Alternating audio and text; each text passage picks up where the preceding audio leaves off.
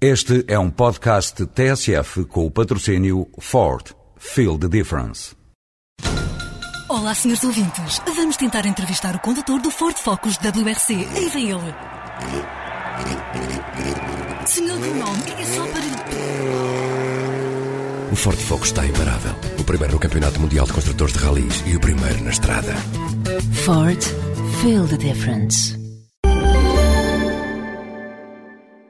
Desemprego atingiu, no último trimestre de 2006, 8,2%, quase 500 mil pessoas.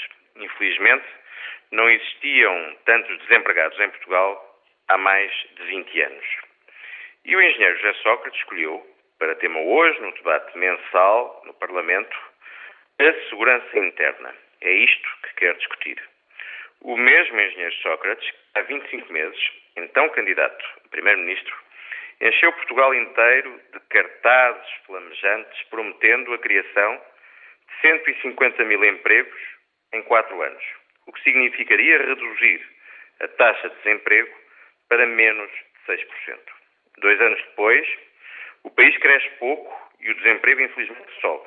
E o Primeiro-Ministro quer falar de tudo menos das promessas irresponsáveis que fez e que não pode cumprir.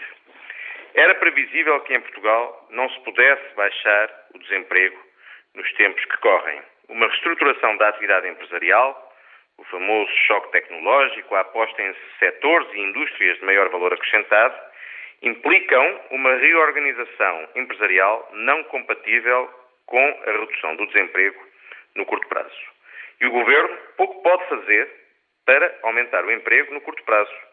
Só se plantasse por este país fora mais funcionários públicos, seguramente a receita que PC e Bloco de Esquerda defendem, a receita desastrosa para a economia e que no passado se implementou. Plantaram-se funcionários públicos e pouco depois cresceram os impostos.